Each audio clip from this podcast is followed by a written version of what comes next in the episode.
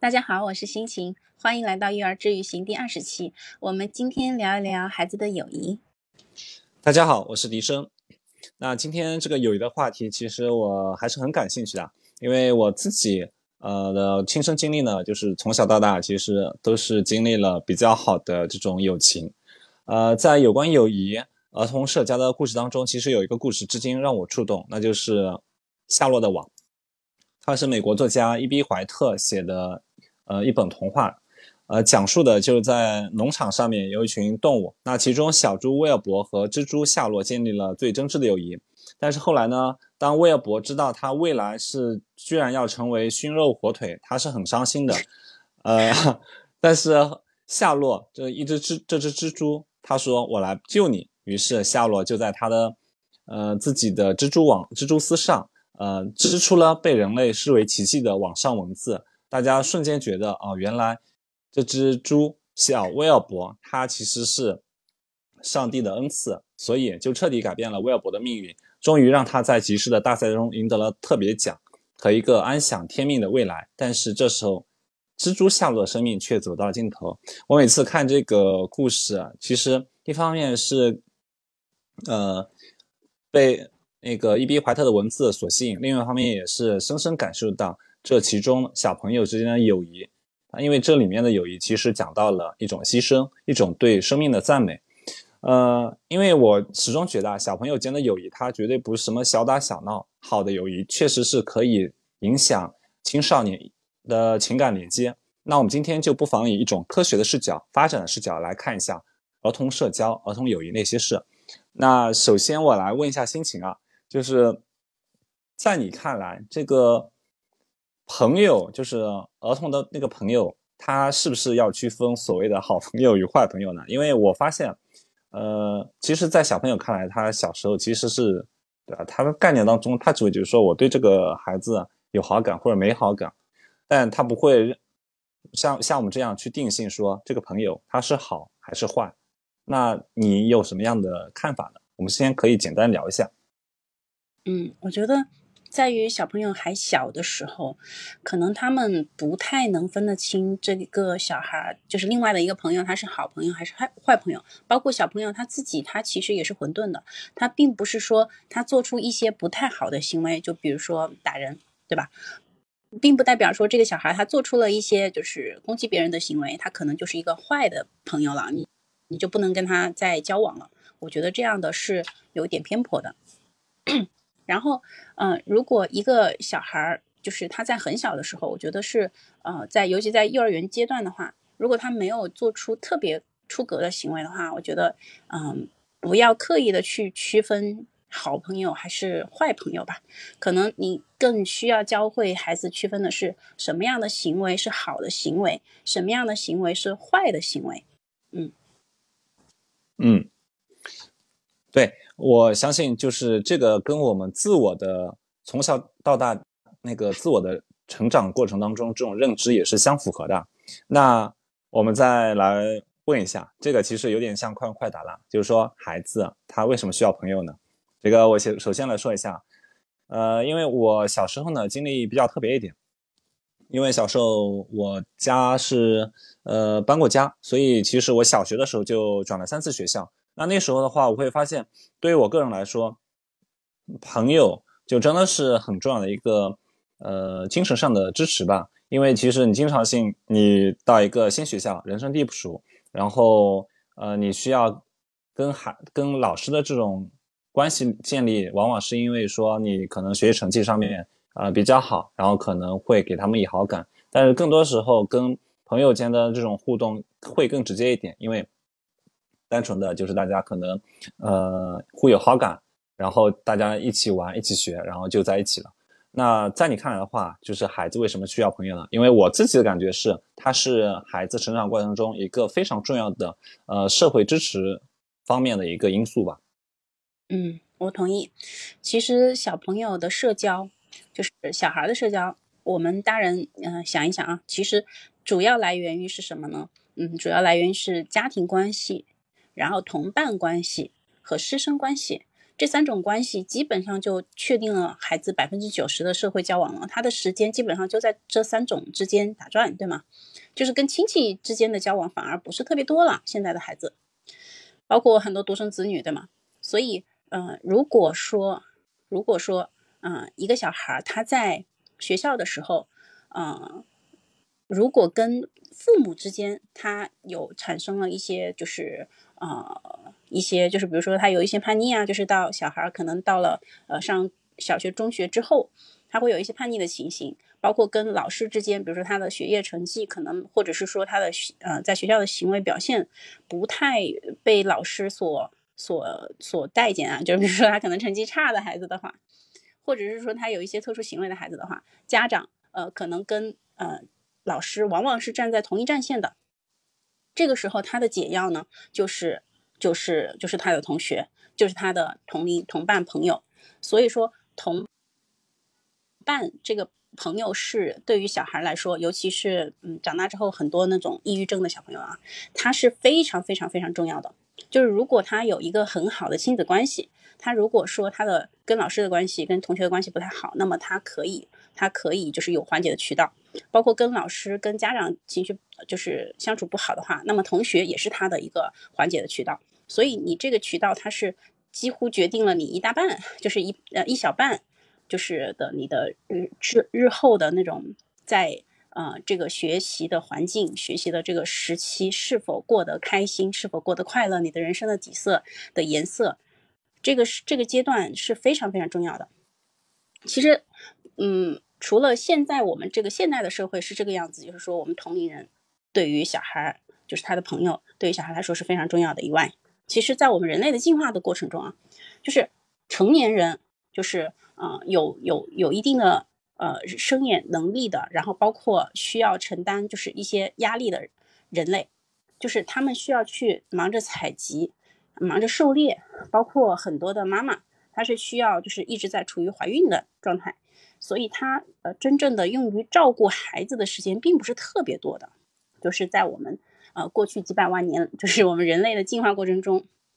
我们人类是这样的生存的环境嘛。所以，真正照顾孩子的其实是少量的、少量的老人，因为那个时候的平均寿命其实才三十来岁。就是，然后还有就是，呃，大很多很多的同龄的孩子。所以，真正我们在我们人类，就是我们大脑在进化之后之进化的这个过程中，我们人类大脑留下来的这种印记，是我们需要相处的是，可能是老人，可能是少量的老人。和嗯大量的孩子，所以老人照顾孩子这个是可能在他们大脑里面也是会有残留一些基因在里面的，就是一些影响在里面的。然后我们孩子真正需要的，真正可以正通过嗯正常的渠道学习的，其实是孩子。所以孩子才是孩子真正需要的同伴和真正的老师。人人类是天生需要社交的，嗯嗯。就你刚刚提到这个，其实是从进化角度来讲一下这个孩子他为什么需要朋友嘛？那我其实讲想到了，就是现代社会的演化，就是因为实际上，呃，曾经就是至少在中国，可能呃每家每户，尤其是我们我们父母那一辈，他们可能呃每家都会生几个孩子。那那时候的话，你发现其实独生子女，呃，至少在我们那一代的话。呃，他虽然已经开始了，但至少我们依然有很多的亲戚，就是兄弟姐妹依然很多。那那时候我发现，呃，其实很多时候我们的这种社会交往，呃，经常性的在假期是跟这些亲戚朋友们在一起的，就是因为你毕竟有跟你同龄的哥哥姐姐、弟弟妹妹。那那时候可能，呃，即便你在学校朋友少，那你依然可以通过跟这些兄弟姐妹玩耍。一起学习，然后去缓解你的这种交往上的一些焦虑，或者说呃情感上的需要。那现在的话，我们会发现，因为呃确实是独生子女已经是一个常态，而且因为现在城镇化发展，导致说其实呃亲戚之间走动也其实没有以前那么频繁了。那那时候我们会发现，孩子啊他在没有父母陪伴的时候，包括说他不在学校上课的时候。那他这课余的时间如何去，呃，打发，或者说如何去呃，获得一种情感上的慰藉、支持，其实就是一个非常重要的那个因素了。那这时候我们发现，他假如有一帮嗯比较好的朋友，其实是很大程度上可以去改善他这方面的焦虑的。因为呃，就像你前面说到的，这个跟呃会对孩子以后的成长确实是有比较大的影响。就是有些人他小时候就是朋友比较少，然后导致他在后面就显得会有些。呃，社交障碍，对吧？其实，嗯，所以说小朋友其实是非常需要朋友的，这个是毫无毫无毋庸置疑的嘛。好朋友他是会帮助孩子成长的，然后在人生道路和价值观的那个直接的影响上面，其实很多人他都会，嗯，在长大之后回看，其实他都会觉得朋友比家人，甚至比家人和老师的教导会更重要。嗯，就是很多人就是亲身经历过之后的一些感言嘛。那就是我们这边提前面稍微讲了一下，就是有关小朋友的这个孩子的朋友，对吧？具体对他进行了一个大概的定义，包括我们也去讲了一下孩子为什么需要朋友。那后面，因为我们这一档本身是育儿节目嘛，那实际上我们更多时候就是可能要考虑从父母的角度去看待，比如说孩子需要朋友。那这件事情，我们父母应该是怎么去参与啊？就是，呃，因为首先我来讲一下这个儿童友谊它形成了一个社会化过程。因为我们会发现，它在这个里面有几个点是非常清晰的。就首先，那个他们之间会有清晰的沟通，对吧？就比如说儿童 A 他会说把笔给我，然后儿童 B 会说哪一支，然后儿童 A 继续说啊紫颜色那紫颜色那支，这就相当于是另外还有信息的交流。对吧？他们也会设定一些共同的活动目标，对吧？呃，那其中还有一点就是说，他我觉得尤其明显的是另外两点，就是有一个自我暴露，就是说，经常性我们说你跟朋友可以畅所欲言，也就是说你的一些缺点，包括你一些秘密也都可以跟他讲出来，啊，还有一些就是积极互惠，对吧？还有一点就是我们其实之前节目当中也提到过的冲突解决，那这方面的话，我会发现。有些点的话，可能是我们父母需要去参与；那有些父母有些东西呢，又是我们父母其实可以在旁边静静的看，让孩子们自己来解决的。那我们不妨先来讲一下，在这个社交过程当中，哪些是父母不该介入的部分呢？父母不该介入的部分的话，我觉得是，嗯，应该说是会影响他成长的那个部分。就是如果这一件事情是符合他的。嗯，自然和合乎逻辑的经验体验的，他需要在这个过程中发展和学习的。这个时候，如果父母包办的话，或者是说一遇到什么困难就一遇到什么障碍就帮他呃搬开的话，那个这个那么这个部分就应该是嗯父母不该介入的部分。就是社交挫折的话，它是有必要的，因为就是在社会交往的时候，就包括小朋友在外面玩的时候，他很多时候会有一些打闹的部分。那什么样的嗯朋友该交，什么样的打闹的人，什么样的行为不该做，其实这个是没有一个标准的社交的答案的。包括我们现在，呃，在我们长大的人在跟别人交往的时候，很多时候我们也会觉得这个朋友他适合我吗？他是一个好人吗？他是一个坏人吗？我应该跟他交往吗？对吗？那就是这个时候，其实很多时候大人他也没有办法给你一个标准的一个社交的答案的。嗯，这个时候呢，在他小的时候呢，我们应该要放手一点，让他自己去交往一些朋友，然后让他去体会哪些朋友会让他就是变得很快乐，哪些朋友会让他变得很难过。这些事事情是他应该自然而然的需要去体验的这个部分。就是如果，呃，父母特别担心说，嗯，如果我不管这个孩子跟别人交往的话，如果他受欺负了，或者说他有什么小秘密，啊，让我觉得呃很恐怖，就是很很担心，很很可怕，会有一些焦虑的话，其实我会个人会建议，就是说，嗯，跟我的女儿说，啊，他跟另外的朋友，他们能不能够保守一些好的秘密？就是如果嗯，我的孩子跟别的小小朋友交往的时候，他们会存在一些秘密啊，不告诉我们的话，不告诉大人的话，我会跟他说啊，你们两个之间如果有秘密的话，这个当然是呃可以的，但是但是你必须确认你保守的秘密是好秘密，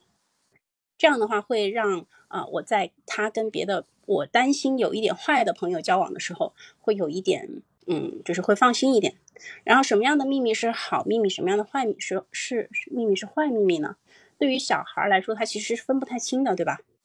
然后我就会告诉他，就说如果这个秘密是你公开之后，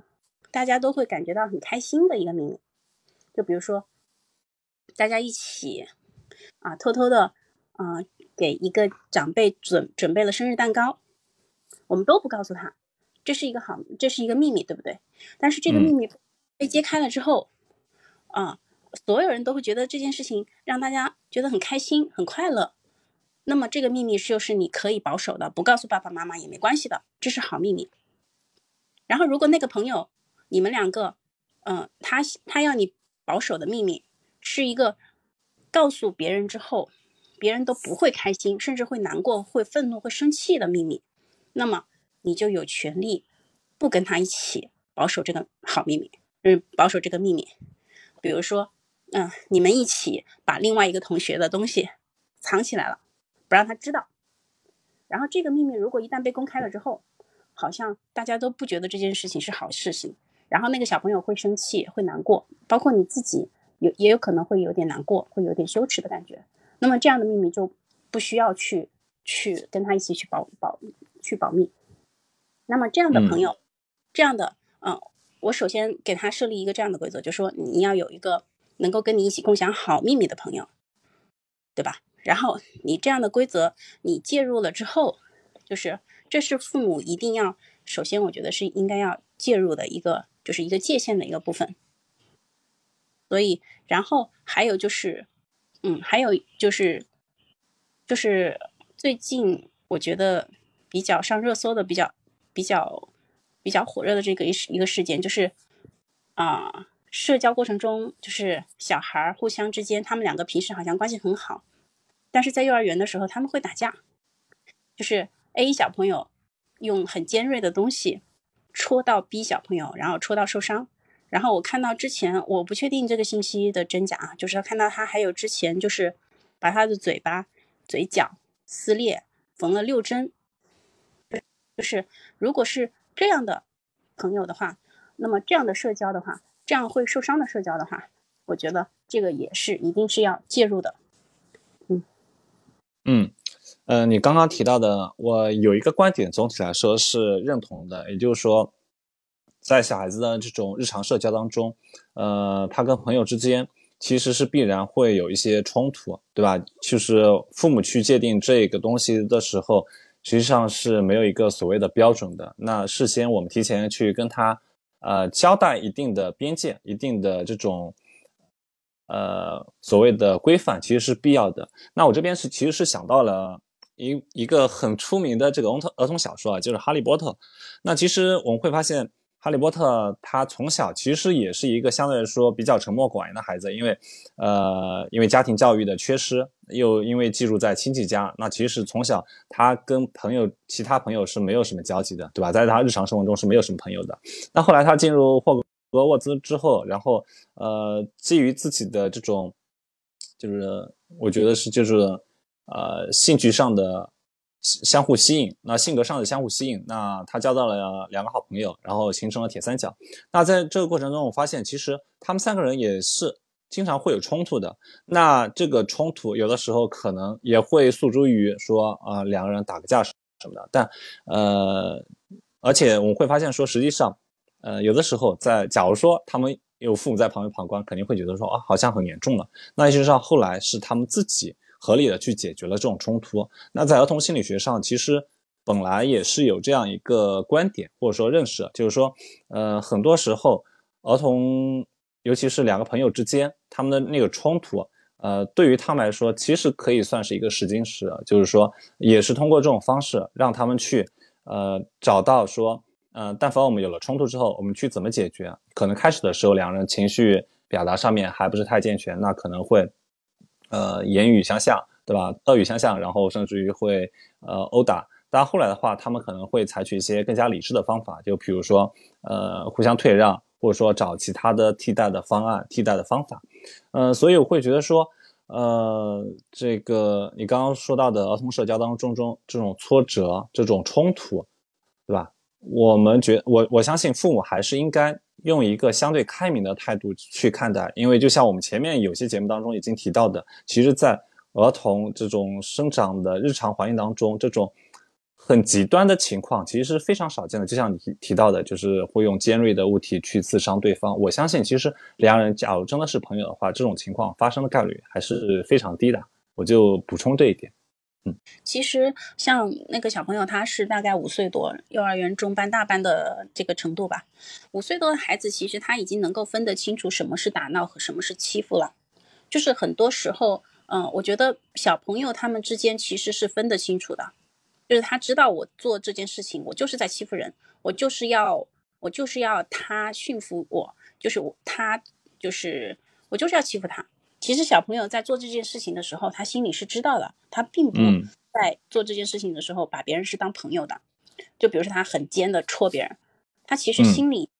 并不是在呃明确的知道，并不是在跟他在打闹，在玩耍。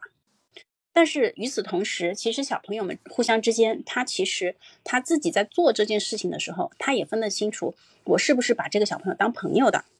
他的这个界限，其实就是在对面的那个小孩，他不一定知道，但是做这件事情的这个小孩，他其实是大概率是知道的。到了五六岁的时候，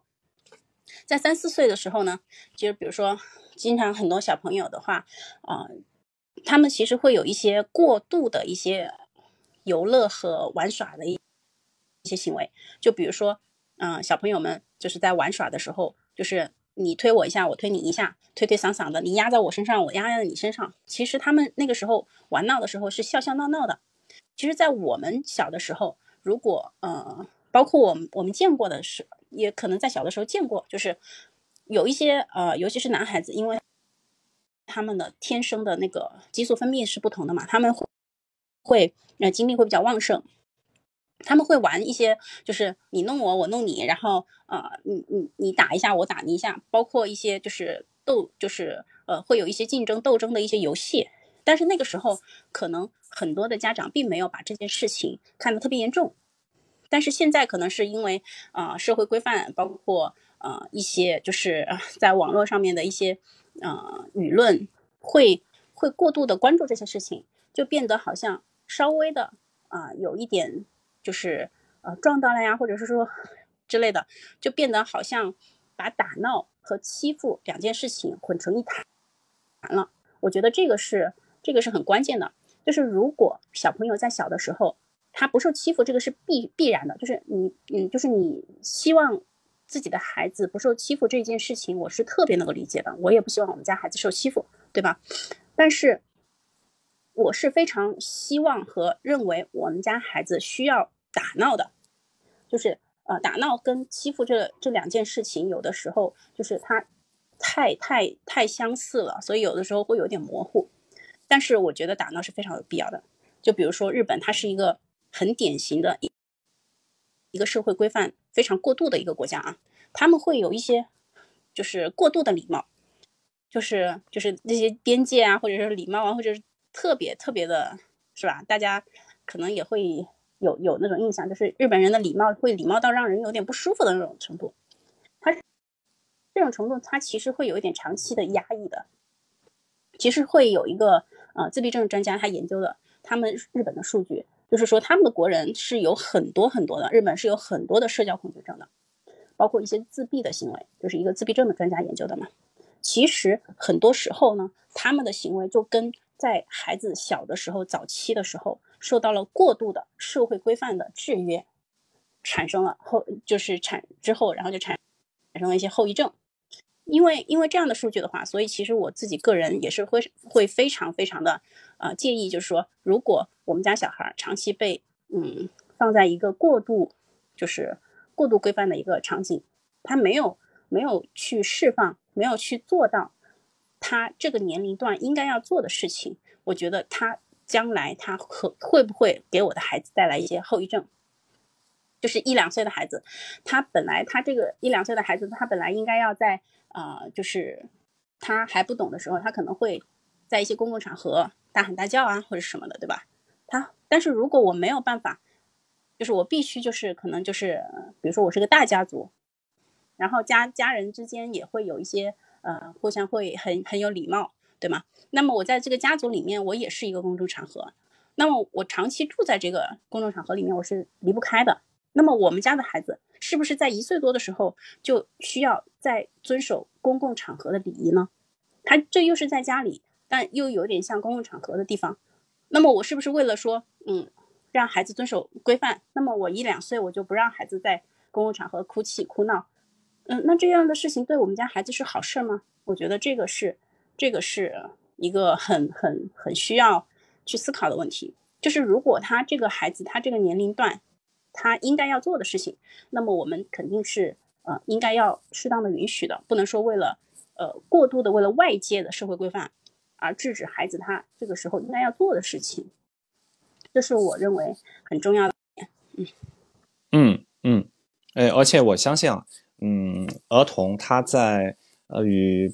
自己的同学啊朋友进行交往的时候，对吧？有冲突啊，有情绪上的这种呃。不爽，这是很很正常的事情，而且他们也是借由这个过程去慢慢的理解情绪，然后慢慢的呃理解这个所谓的友情，它到底是这么一回事。因为呃从学龄前儿童是吧，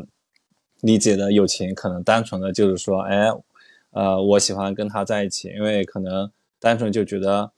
呃对方呃性性格什么跟我比较相似，就是。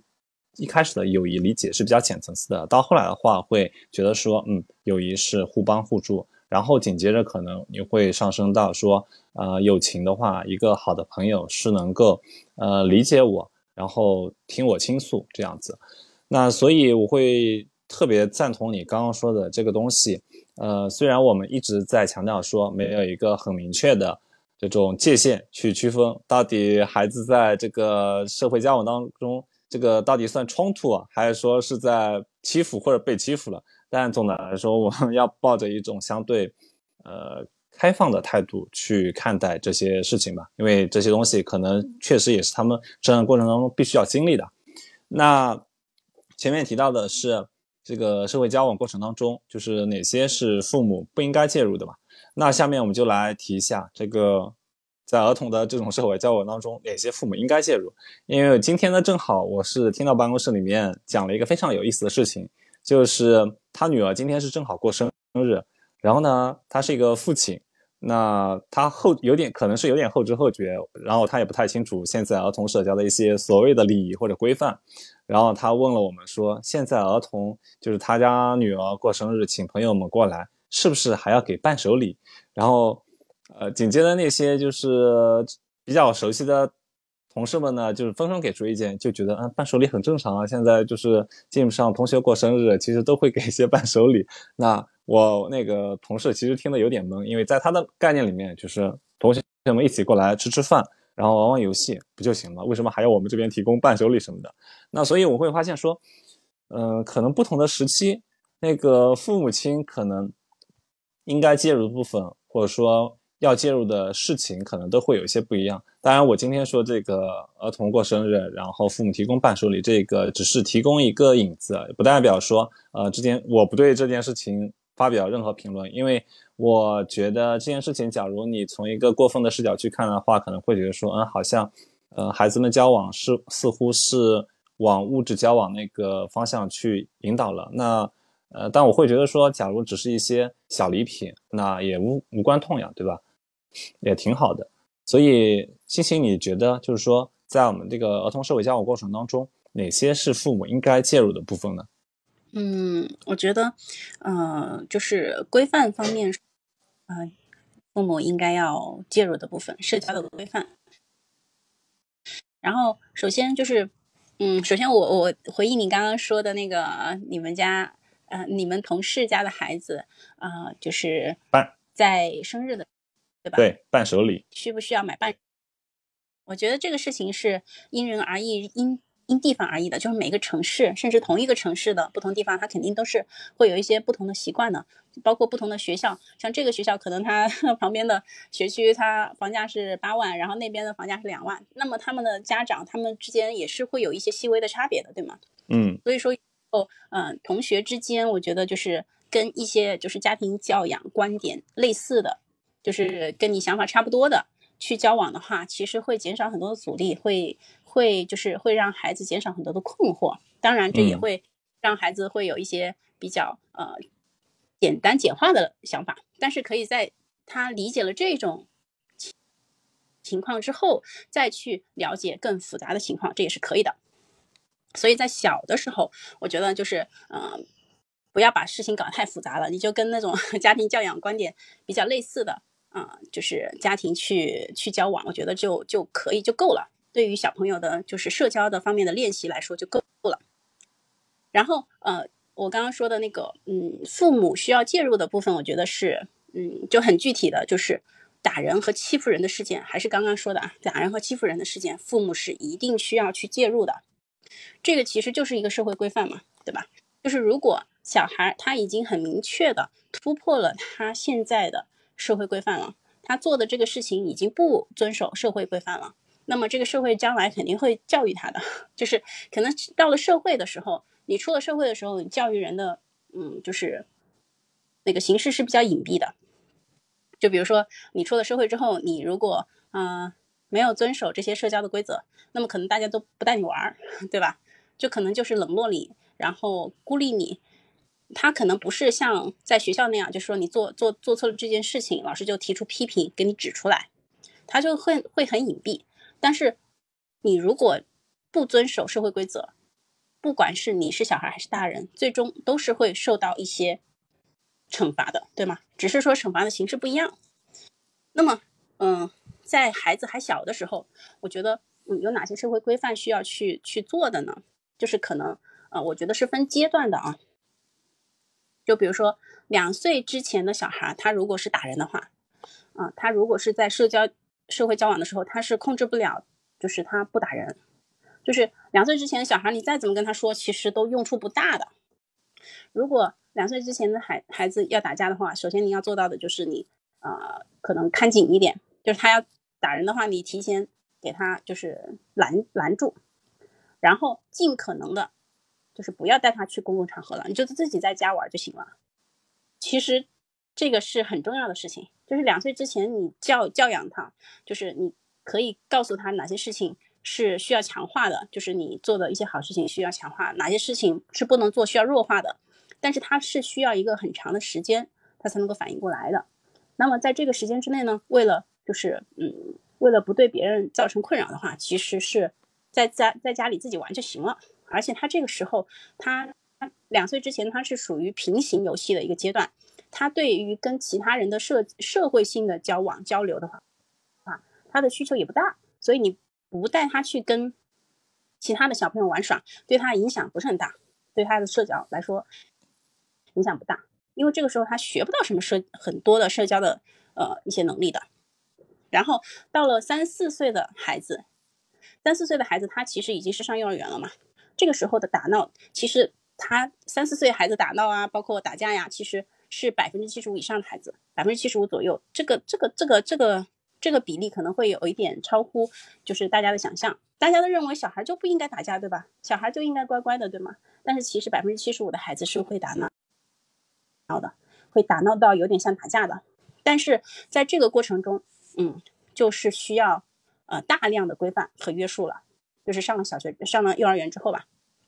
但是这个时候他的呃分辨边界的话，对于小孩来说他是有点困难的。就比如说我们两个在嗯在玩一些就是推推搡搡的游戏，这些在尤其是在男孩子里面是非常常见的。在我见过的男孩子里面，就是很多很多小小男孩都喜欢玩，就是 你就是追着跑，然后。跑着一抱抱的，然后就是你你说他是抱也可以，你说他是撞也行，就是那种，包括就是玩就是打斗的游戏的时候，就是你有点难以分辨他们是在打闹还是在打架。那么这个时候呢，其实是需要三四岁的孩子是需要大量的规范和约束的。如果这个时候大人没有好好的规范和约束的话，其实到了五六岁，像我们之前说的那个呃小孩儿，他在。这个大脑发速，那个五六岁，他是一个大脑高速发展的一个一个比较特殊的时期嘛。在这个时候，再去再去给他进行约束的话，其实已经是有点晚了，因为他已经形成了一些就是行为的模式了嘛。所以还是要在三四岁岁的时候，他刚开始有一点意识的时候，然后他在分辨边界的时候，你给他分辨清楚，你该做什么事情，不该做什么事情，是这个时候你一定要一定要给他明确的规范出来。然后到了五六岁的时候，他基本上就能够去知道哪些东西，嗯，是，呃，就是是可以做的，哪些东西是不可以做的。那么他戳人这件事情，那肯定是绝对是不可以做的，对吧？如果他这个时候五六岁的孩子，三四岁的时候他有点分不太清，包括两岁之前的孩子，他拿东西戳人，他可能还是他是懵懵懂懂的，可能还有点分不太清。但是到了五六岁的孩子，他如果做这件事情的话，他一定是分得清的。所以这个时候，这个时候的话，嗯，五六岁的孩子他正常教养的话，他是应该是能够分得清楚基础基础和打闹了。那么如果说，嗯，那么如果说这个时候的孩子，嗯。在五六岁之前的孩子，你想想要练习孩子的社交的技能的话，我觉得就是，呃，可能就是需要下家长下一些功夫了。那你刚刚提到的这个强调的就是一个社会规范的建立，这个父母在其中是建立，呃，起到一个非常重要的作用嘛。因为小时候的话，可能呃还是需要父母在其中做一个引导作用。那你刚刚也提到了，就是。教会孩子这种社交技能，那我不知道，在你小时候啊，呃，有没有做所谓的这种过家家的这种游戏？因为在我看来的话，呃，这种过家家的游戏其实算是一种，呃，初步的模拟交朋友的一种形式啊。当然，我们小时候过家家的话，可能更多的时候就是朋友之间自己玩，然后是没有一些大人的引导。那其实，呃，我相信大人在其中，假如做一定引导的话。呃，将会对这种儿童社交的这种技能养成是起到一个非常好的作用的。因为虽然我们一直认为说，呃，父母是孩子最好的榜样，对吧？而且孩子也在无时不刻，呃，都在观察着父母亲，对吧？观察他们如何跟自己的朋友交往，如何跟自己的亲戚交往，呃，如何跟不同年龄段的人去交往。但实际上，呃，很多时候还是有一些呃所谓的规范。就是还是要去跟他们指明一下，因为他们光靠自己的观察，有的时候可能也不是太明确嘛。那这方面的话，呃，不知道你有什么具体的方法吗？嗯，我觉得过家家是最好的方法了，因为对于小朋友来说，玩就是他最好的学习的方法，尤其是过家家。过家家就是一种啊情景的模拟，就是小孩他人类就是过家家这个行为啊，只有人类才会有的，就是他可以想象，就是把。嗯，就是把人抽象出来，对吗？然后想象，然后模拟，然后时间、空间，然后包括人，包括他的想法，全部都呃投投射到投射到一个新的东西上面来。这个是很重要的一个能力。所以过家家比呃，我觉得对于小年龄段的小孩来说，过家家真的是跟他的学科学习相比，就是在我看来啊，甚至是过家家是更重要的学习的方式。然后，嗯，你刚刚说的在过家家中模拟交朋友的话，我觉得是，呃，我我个人是非常推荐的。就是如果，嗯，其实小孩社交问题，我觉得是两种，一种就是过一种两种不对的地方，一种是过度的，就是不遵守社会规范；一种就是过度的，就是嗯，就是完全就是太太开太太外开了，对于外界的行为就是。呃，太不遵守了。一种就是内，太太向内了，就是我根本就不去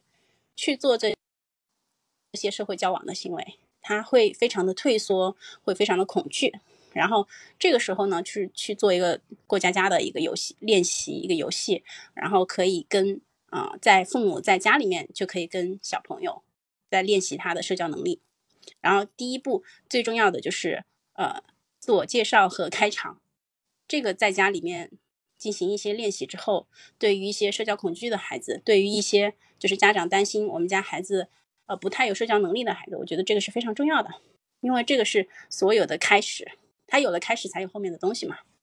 那这个方法的话，其实似乎也可以去延伸到那些有一定那种社交障碍的孩子，因为确实有些孩子他可能呃呃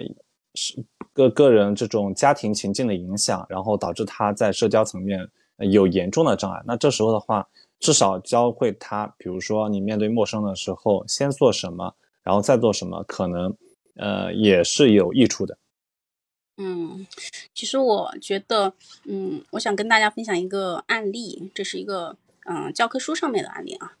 就是有一个呃孩子，他比较有有有比较严重的社交障碍嘛，然后当时就会呃给他使用一些就是方法，想要帮助他呃能够变成正常的社交，由一个社交恐惧变成一个正常的社交。然后这个孩子呢，他因为他才只有三四岁。然后就使用的是一个系统的脱敏疗法，然后我想说的是，这种系统脱敏疗法它是需要非常非常非常长的时间的。然后，如果你们家的孩子没有到一个社交恐惧，或者说没有到一个这样的程度的话，那么我建议你先预防，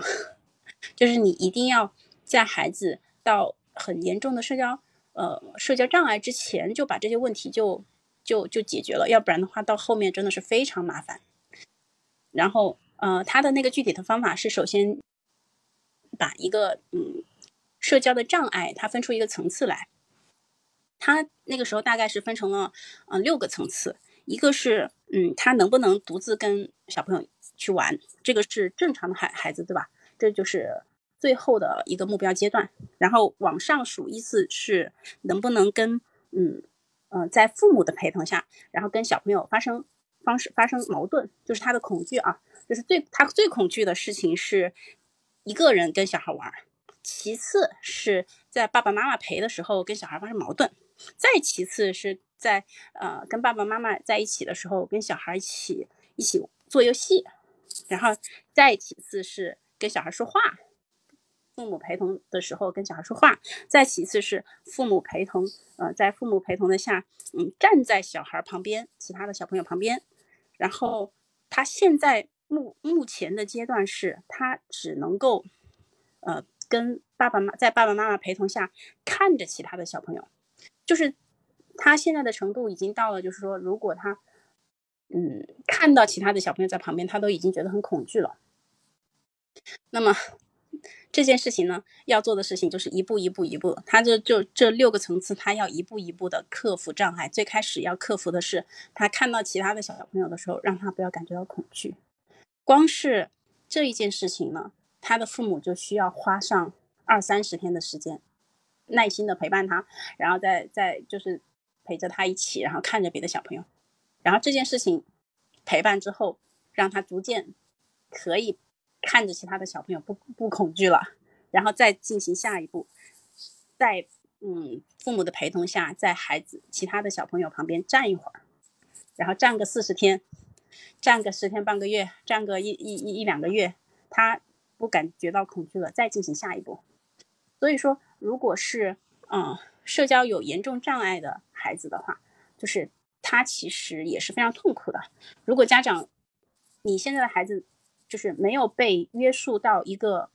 就是严重障碍的地步的话，那么我建议你啊，一定要鼓励他适当的跟别的小朋友去交往，不要让他已经到了就是发展到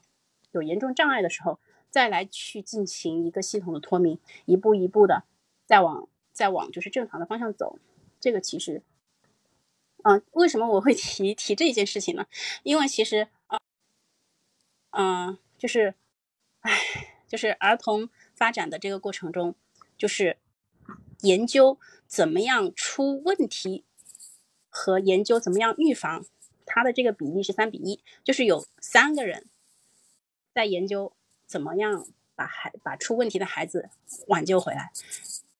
有一个人在研究怎么预防它，所以我觉得这个是很可惜的，就是应该要。就是提前预防，预防了之后就不会出现那么多的问题了。这是，这是我，这是我之所以特别想说这件事情的原因。嗯，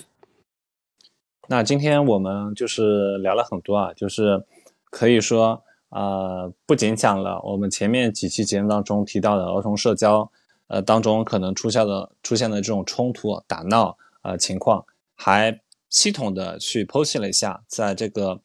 儿童社交的过程当中，父母亲他介入的一个标准是什么？因为实际上，呃，就像我们一开始所提的，友谊在儿童发展的过程当中是极其重要的，因为它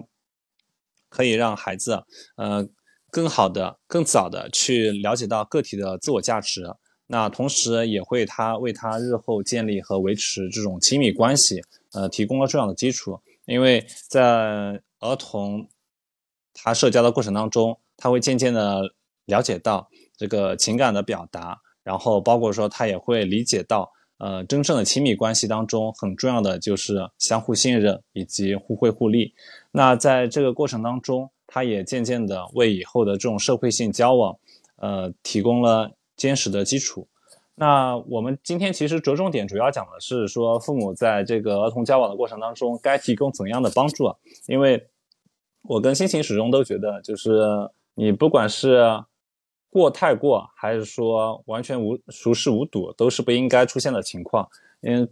这个就需要你去针对具体的情况去分析啊。因为呃，其中最明显的一个特征就是案例，就是说。当小孩子打闹的时候，我们去判断他当他们到底是只是单纯的打闹，对吧？因为小朋友打闹其实是很正常现象，还是说这其中已经出现了啊欺负人或者说被欺负的状态？那这时候我们可能就是要针对不同情况去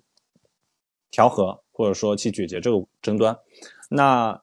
呃，当然就是父母在这中，我相信就是一个很重要的作用是提前给孩子建立一种社交上的规范。这种社交上规范就是，呃，即便是小朋友，对吧？我们可以说他还没有形完全形成这种社交的规范的概念，那我们提早给他树立一些这方面的规矩，那让他了解到一些边界是不能碰的，对吧？呃，这样子的话，可能对于他们整体的发展会更有好处。那心情不知道你还有什么想补充的吗？嗯，我觉得笛声总结的非常好。